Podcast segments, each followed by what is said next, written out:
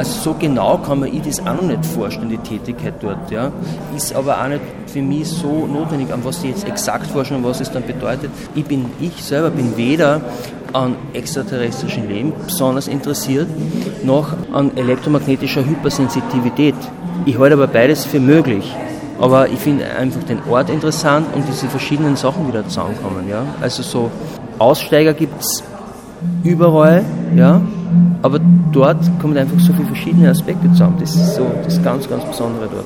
Das klingt jetzt hier in der Ausstellung gar nicht so, also der Film ja. läuft, aber die Stimmung, also es ist ja, was die Fotos äh, vermitteln, ist ja so eine ganz spezielle Atmosphäre, die vielleicht mit Verlassenheit zu tun hat. Ja. Aber akustisch, es ist ja gefallen, The Quiet Zone, mhm. Ist vor allem die Stille, die sich dort breit macht. Ja. Die Natur, ja. Die Stille und die Natur. Wenn du in der Nähe der, der Teleskope bist, dann manchmal das Surren, weil dieses riesige Teleskop ist ja 360 Grad beweglich ja, und kann sich auch kippen. Aber ansonsten ist es einfach wirklich äh, Wilderness ja, komplette Verlassenheit in der Natur. Das, also zu der Zeit, wo wir dort waren, hat sie akustisch vor allem einfach ja, der Wald bemerkbar gemacht. Es ist alles extrem dicht bewaldet und endlose Wälder, wirklich.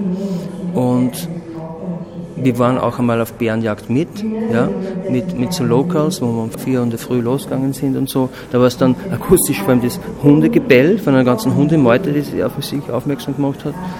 Ja, es ist wirklich die Quiet Zone. Ja?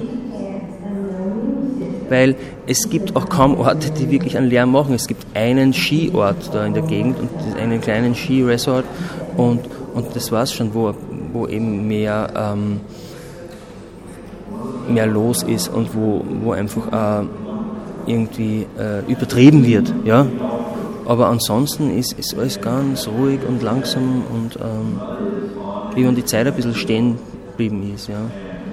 Also die fahren sogar mit, äh, also auf dem Gelände selber fahren sie sogar mit, mit so Fahrzeugen aus den 50ern rum, weil die überhaupt keine, keine Elektronik drinnen haben und das ist für die Teleskope wiederum so, so gut. Ja. Paul Kranzler über die neue Ausstellung in der Landesgalerie Linz, wo er gemeinsam mit Andrew Phelps die Fotoserie The Drake Equation zeigt. Hallo bei Landesgalerie on Air auf Radio Froh 105,0 MHz. Wir haben es gehört, eine Quiet Zone irgendwo im Nirgendwo in West Virginia, wo das Green Bank Observatorium angesiedelt ist. Warum das Observatorium gerade in diesem Landstrich liegt und was dort erforscht wird, erzählen die beiden Fotokünstler bei einem Ausstellungsrundgang. Davor hören wir aber von Seiten des Museums, um was es den beiden Künstlern sonst zugeht und wie es zur Zusammenarbeit für das Fotoprojekt The Drake Equation gekommen ist. The Drake Equation. Es freut mich sehr, dass ihr euch zu einer Zusammenarbeit, erstmals zu einer Zusammenarbeit zusammengefunden habt. Das ist natürlich schön, wenn zwei Positionen, die man als Einzelposition schon schätzt, sich dann zusammenfinden zu einem Projekt. Und es ist selten der Fall bei mir, dass mir ein Projekt gezeigt wird. Ihr habt mir das, glaube ich, vor eineinhalb Jahren oder so äh, oder zwei Jahren gezeigt, dass ich sofort jemand zu einer Ausstellung einlade. Ich war wirklich von Beginn an von diesem Projekt absolut überzeugt und begeistert und es freut mich sehr, dass es jetzt Realität geworden ist. Beide arbeiten seit Jahren sehr konsequent, kontinuierlich an Themensetzungen, jeder für sich. Äh, im Bereich einer konzeptuellen Straight Photography könnte man sagen. Die Ansätze sind eigentlich unterschiedlich, weil Paul Kranzler sich innerhalb seines Werks hauptsächlich mit den Menschen auseinandersetzt. Er hat ein großes soziales Interesse in seinen Fotoprojekten, in seinen Langzeitprojekten bisher gezeigt. Eine sehr behutsame Annäherung an soziale Gefüge, auch an die eigene Familie zum Beispiel äh, in der äh, Serie Brut, an Jugendkulturen. Äh, das zum einen. Andrew Phelps hat sein Hauptinteresse im Bereich einer zivilisatorisch geprägten Landschaft angesiedelt, also zwischen Zivilisation und Natur, die Wechselbeziehungen zwischen Architektur und Natur, Eingriffe des Menschen in die Natur, ähm, wie geht der Mensch mit der Natur, mit seiner Umgebung um und wie sind die Wechselwirkungen. Also das sind so die eigenen Schwerpunkte, die die beiden Künstler bisher gesetzt haben. Und es ist sehr schön zu beobachten, 2015 oder vielleicht schon etwas früher zu einem gemeinsamen Projekt gekommen ist. Das Beste von beiden Ansätzen, sage ich mal, haben sich hier, hat sich hier getroffen und zu einem äh, Kunstprojekt vereint. Die Ausstellung, Sie werden es sehen, wenn Sie dann reingehen, ist konzipiert als begehbarer Bilderessay. Es sind ganz subtil auch in der Gestaltung Referenzen auf das inhaltliche Thema der Serie gesetzt. Beim Eingang schon, The Drake Equation, also der Titel der Ausstellung, ist in einer Kupferschrift gestaltet. Wenn Sie dann in den Ausstellungsraum hineingehen, sehen Sie wiederum eine große Formel, das ist eben die Drake Equation, also die Drake-Gleichung. Diese Formel, die eigentlich sozusagen der Titel der Ausstellung auch ist, ja, äh, eben anders ausgedrückt als Formel, ist wiederum in Kupferlettern äh, auf der Wand zu sehen und begrüßt den Besucher und schräg darunter ein, ein Foto, das einen Ausblick aus einem Forschungsinstitut zeigt, durch einen Kupfergitterdraht durch. Und das Kupfer hat eine spezielle Bedeutung auch in diesem Kontext, denn Kupfer hält Strahlen fern. Kupfer wehrt Strahlen ab und ein Raum, der mit Kupfer verkleidet ist, sozusagen ist ein strahlenfreier Raum.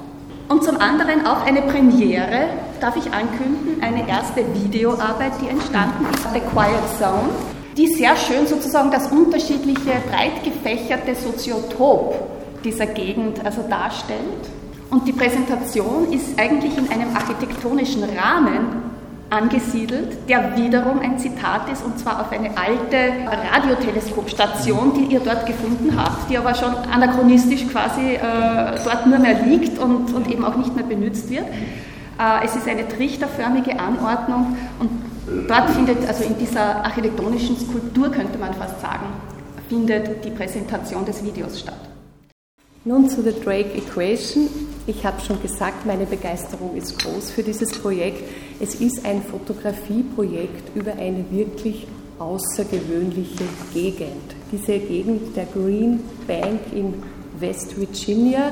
West Virginia ist übrigens einer der ärmsten Bundesstaaten Amerikas und mit über 80 Prozent Trump-Wählern, besonders in diesen Gebieten, wo es noch Kohleminen gibt. Also und diese Green Bank, wo dieses Observatorium sich seit den 50er Jahren befindet, das ihr eben fotografiert habt, beziehungsweise ihr habt eigentlich die ganze Gegend porträtiert, kann man sagen, die Gegend, die Landschaft, ihre Bewohnerinnen und Bewohner, zeichnet sich dadurch aus, und das ist das Spezielle, dass es völlig strahlenbefreit ist. Eine sogenannte Radio Quiet Zone, völlig frei von Strahlen. Und das hat dazu geführt, dass dieses Gebiet eine ganz spezielle soziologische Mischung sozusagen an Personen anzieht. Einerseits sind dort diese Astrophysiker, also hochspezialisierte Wissenschaftler, ganz eigene, ganz außergewöhnliche Mischung, auch was die Menschen betrifft.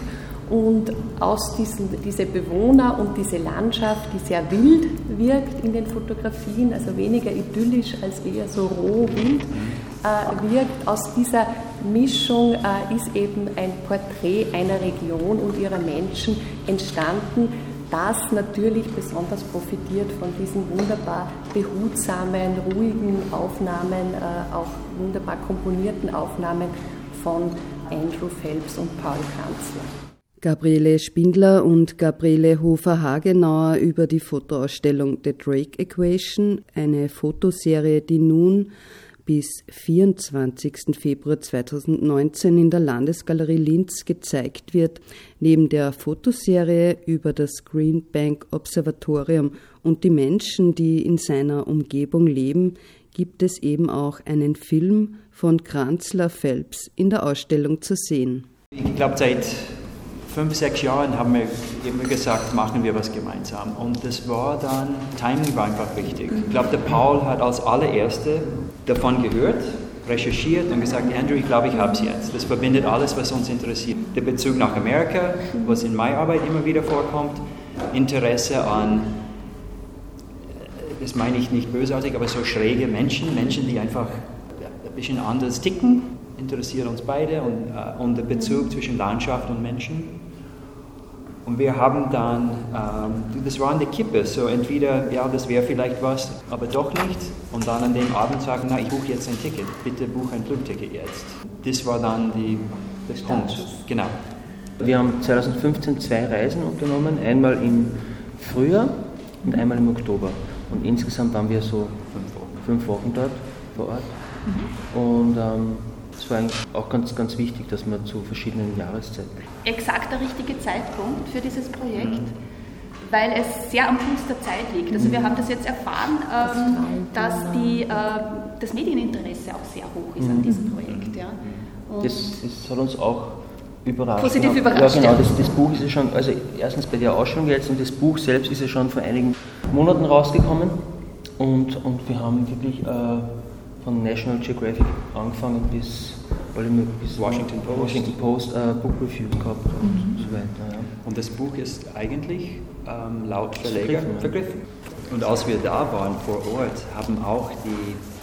Mit den fünf Wochen auf sich hat, die wir dort waren, möchte ich nur sagen, durch die Zusammenarbeit, dass wir zu zweit waren, habe ich das äh, als extrem produktiv erlebt. Ja? Also davor habe ich immer allein gearbeitet und, war, und, und Andrew auch und man ist halt dann wirklich auf sich allein gestellt und arbeitet sich an einem Ort oder an einem Thema wirklich ab und hat da durchaus Durchhänger und so weiter und eigentlich zwischendurch eine Sinnkrise hat und eigentlich alles hinschmeißen will. Aber in dem Fall, dadurch, dass wir zu zweit unterwegs waren, hat man sich schon gegenseitig immer auch gepusht und einen Tag war vielleicht der das Zugpferd und am anderen Tag wieder der andere. Also mhm. wir haben auch gelernt zu einschätzen, was ist jetzt gescheiter. Der Amerikaner geht hin. Es stimmt auch, du fährst manchmal irgendeine Schotterstraße einen Berg hoch und da kommt dir jemand entgegen und wenn du allein bist, denkst du, da bleibe ich vielleicht nicht stehen, ja. weil der hat zwei Waffen und wenn man zu zweit ist, denkt man, ach, den, den sprechen wir jetzt an und er ist mhm. die netteste, hilfreichste, wichtigste Person für uns geworden, aber im ersten Moment dachten wir... In den Appalachen das ist schon wirklich, also für mich als Österreicher vielleicht, oder als, als, als Mitteleuropäer, vielleicht hast du das schon ein bisschen mehr kennt, so extrem dünn besiedelte Gebiete in den USA, wo wirklich Menschen äh, off the grid leben, das heißt vollkommen eigentlich autark und, und mit, in Amerika ist es auch möglich, dass man nicht Teil des Systems ist, dass man sich komplett rausnimmt, dass man in keiner Sozialversicherung, in keiner ähm, irgendwo praktisch dabei ist. Und dort leben schon viele Menschen auf die Art und Weise. Ja. Seien es jetzt Aussteiger oder seien es einfach Jäger, und die, die leben mehr oder weniger wirklich so zum Teil wie vor, man, vor 200 Jahren oder so 250 Jahren die, die ersten Siedler. Also jagen auch wirklich und es ist ja, wie du gesagt hast, eine extrem arme Gegend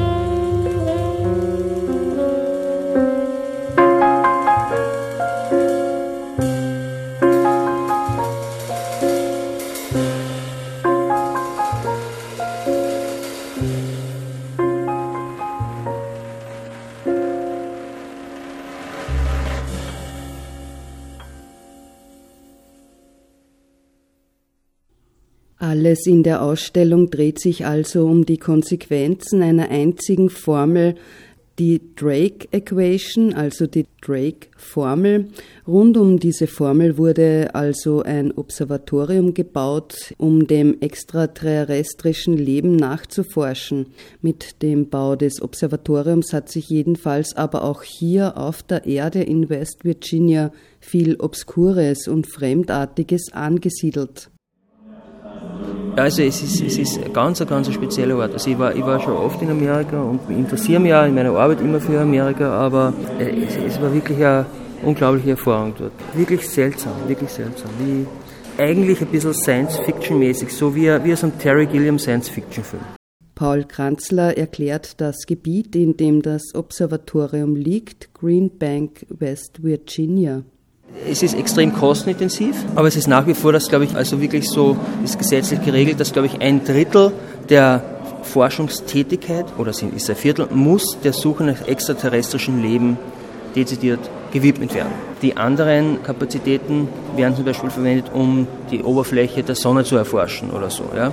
Dann im Grunde kann jeder Wissenschaftler auf der ganzen Welt oder jede Person eigentlich, die ein glaubwürdiges Konzept einreicht, mit denen arbeiten das Teleskop das Radioteleskop wird 24 Stunden, sieben Tage die Woche betrieben und die Wissenschaftler, die zum Beispiel an der Universität Wien wohnen, kriegen praktisch einen Timeslot und können dann remote von Wien zum Beispiel eingeben, wo sie jetzt gerade, von aus welcher Richtung, aus welcher Ecke sie gerade Daten empfangen wollen. Ja, und durch Kooperationen oder teilweise werden auch Teleskope vermietet. Es gibt ein Teleskop, das wurde an russischer Wissenschaftler vermietet. So finanzieren sich die. Der Fotokünstler Andrew Phelps erklärt den Forschungsauftrag der Astrophysiker in Green Banks. Die, die Drake-Formel ist auch basiert auf dem Phänomen, dass wenn es irgendwo eine entwickelte Zivilisation gibt, man kommt als entwickelte Zivilisation an elektromagnetischen Wellen nicht vorbei. In irgendeiner Art und Weise wird irgendwas ausgestrahlt. Sobald dass du irgendwas produzierst oder und sein Formel war so überzeugend, dass die Regierung hat ge gesagt, okay, ihr habt jetzt diesen Ort und so und so viel Geld, diese, diese Gleichung nachzugehen. Er hat die ganze damals Universum, was jetzt x-mal größer ist, als was damals behauptet wurde. Er hat das, Universum auf 80 Galaxien reduzieren können und behauptet, wenn wir was finden werden, dann wird es wahrscheinlich hier. Und die haben am Anfang ihrer Suche an diese 80 Galaxien konzentriert. Mittlerweile wissen die, dass das ähm, nicht mehr so einzuschränken ist. Aber diese Gleichung wird nach wie vor als erste so abstrakte Überlegung wie können wir das wissenschaftlich angehen. Weil das Radiotechnologie hat alles verändert. Die behaupten dort, dass die den Urknall jetzt hören. Eine strahlenfreie Umgebung, kupferummantelte Räume, Faraday'sche Käfige, eine Umgebung, die analoges Fotografieren vorausgesetzt hat. Die beiden Fotokünstler erklären, warum sie analog arbeiten mussten und was sie vor der Linse fokussiert haben. Gemessen in Jansky und Jansky ist 0,2701 Watt. Ein Jansky ist ein Millionth von einem Millionth von einem Millionth von einem Watt. Genau. Und das ist ein Komma mit 27 Nullen und ein 1 von 1 Watt. Und das ist die Einheit, die die anhören. Und das klingt sehr kitschig, aber das sagen die selber. Das Ajansky ist ungefähr die Energie, die losgelassen wird, wenn eine Schneeflocken den Boden ja. berührt. Mhm. Genau. Und das ist das, was die hören. Und die sagen auch hören, obwohl man hört nichts. Genau. Und wenn wir vor dem Teleskop stehen und ich drücke auf meine Digitalkamera, den, den, den, den, kleinen Funk in mein, innerhalb von meiner Kamera ist ein 0,0001 Watt. Das heißt, das ist x-fach Millionenmal stärker als das, was die gerade hören.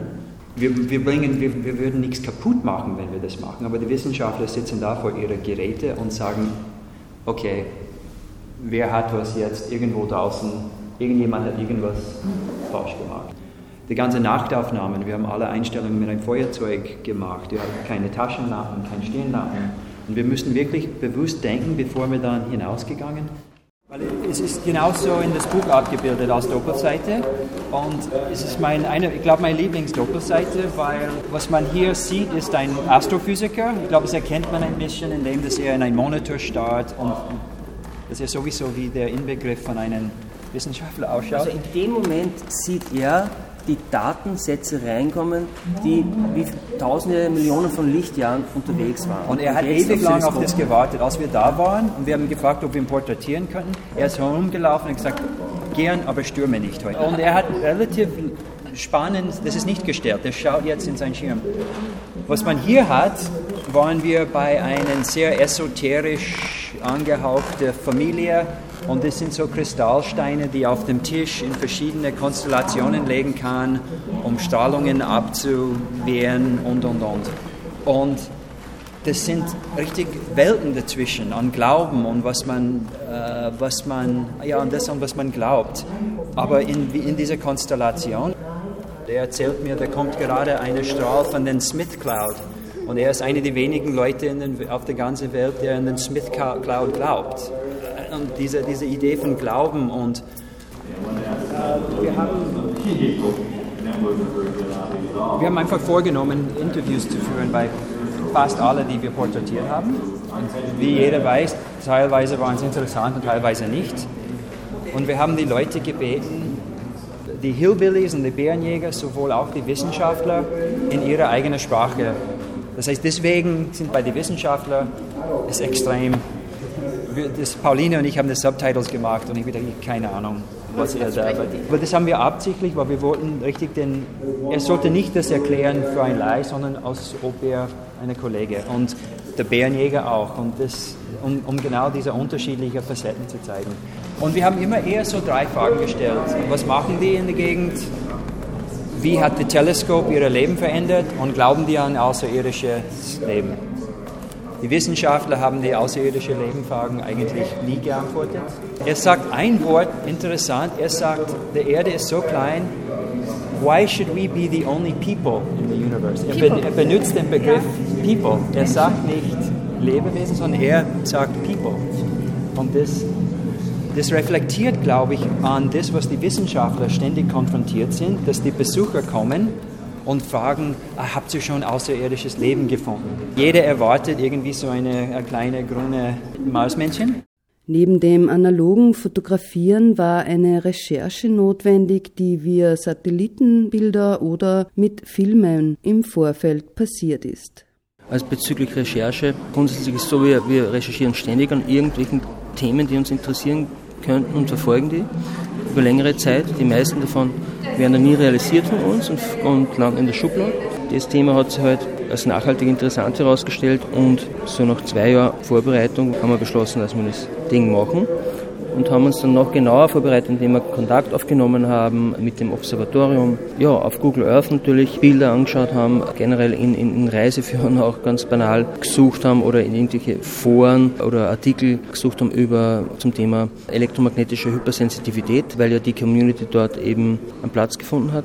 Und ja, so haben wir uns da herangetastet. Aber im Grunde war es die erste Reise natürlich schon irgendwie ein bisschen äh, Fahrt ins Blaue. Meine, generell haben wir uns viel mit den Appalachen beschäftigt. Das, ist, ja, äh, das geht ja durch fünf, sechs Staaten die, durch, dieser Gebirgszug. Also ich habe sehr viele Dokumentationen geschaut über die Gegend, aber auch einfach Spielfilme, ja, über Hillbillies, wie die halt wahrgenommen werden, so von der breiten Bevölkerung.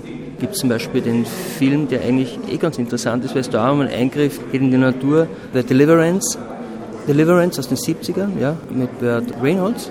Das sind eher separierte Gruppen, die da und dort äh, gibt es dann Überschneidungen, wie es, wie es eben meistens so ist. Aber West Virginia ist wirklich der zweitärmste Staat nach Mississippi und Armut in, in den USA ist halt dann noch einmal viel stärker ausgeprägt, als wir das kennen bei uns. Ja? Also die Hauptproteinquelle ist wirklich die Jagd für die Einheimischen und es gibt eben, die Einheimischen ist eher sehr einfache Bevölkerung, da leben eben auch sehr viele von der, von der Stütze sozusagen. Dann gibt es die zweite Gruppe, das sind eher die Wissenschaftler, das sind vielleicht mit den Angehörigen ein paar hundert Leute dort. Und dann eben die neue Community der elektromagnetisch Hypersensitiven. Das sind sehr oft sehr gebildete Menschen, die sich auch leisten können, dass sie dort hinziehen und sich dort ansiedeln. Ja. Sehr oft auch Einzelgänger, die dann wirklich im Outback wohnen und auch wirklich abgeschottet wohnen, keinen Kontakt haben wollen zur, zur Community. Aber es gibt schon auch große Überschneidungen. Schon. Eine Fotoserie und ein Film von Paul Kranzler und Andrew Phelps, wie sich die sonderbare Umgebung des Greenbank Observatoriums mit der aktuellen Ausstellung Wer war 1968, die momentan ebenso in der Landesgalerie gezeigt wird, was diese beiden Ausstellungen verbindet, ist ein utopisches Element. Beim Rundgang erklären das Paul Kranzler und Gabriele Spindler. Eine Frau, die sich mitten im Wald diese Hütte gebaut hat, die da alleine lebt, am Plan entworfen, wie man halt massenhaft Menschen in faradäischen Käfigen unterbringen könnte. Faradäische sind ein Stones, wo auch wirklich gelebt wird und wo Städte reingebaut werden sollen oder ganze, ganze Dörfer. Ja, das, das finde ich ganz spannend. Ja so interessant, weil es gibt in der Ausstellung oben, in der 68er Ausstellung, ja. gibt es von den Hausruckern aus den frühen 70er Jahren so eine Überbauung. Und zwar zum Schutz vor verschmutzter Luft. Damals kam das ja auf, diese erste so diese Umweltschutzbewegung, ja, die haben es ganz früh aufgenommen. Und da gibt es so ähnliche Überbauungen von ganzen Häusern. Die war eben selber Architektin oder ist Architektin und sie kommt auch, es gibt den Werner Herzog-Film Lo and Behold über das Internet an sich und da reist er auch in diese Gegend und interviewt genau diese Frau. Ja? Und sie spricht auch von, von ihren Skizzen für faradäische Käfige, wo ganze Dörfer drunter leben können und warum sie da hingezogen ist und so weiter. Am Ende der Sendung noch ein Hinweis von Gabriele Spindler, der Leiterin der Landesgalerie Linz. Es gibt ein neues Ausstellungsformat, das die Sammlung des Hauses neu und unorthodox präsentiert. Start ist am 22. November. Museum Backstage immer auch einen Einblick bietet hinter die Kulissen hinter die Kulissen dieser Sammlung. Das sind wirklich ganz spannende Abende. Wir haben damit schon begonnen und jetzt ist das sozusagen institutionalisiert. Ganz spezielle, ganz schöne Termine, wo man einfach Einblicke bekommt in Restauriertechniken, in den Zustand von Blättern, von Grafiken, von Fotografien. Die Abteilung Restaurierung arbeitet hier auch mit, also die Restauratorinnen stellen auch spezielle Probleme vor. Da kommen die Leute dann auch selbst mit Grafiken und lassen was. Also es ist so ein ganz, ganz spezielles Format, das einen Einblick in die Sammlung gibt.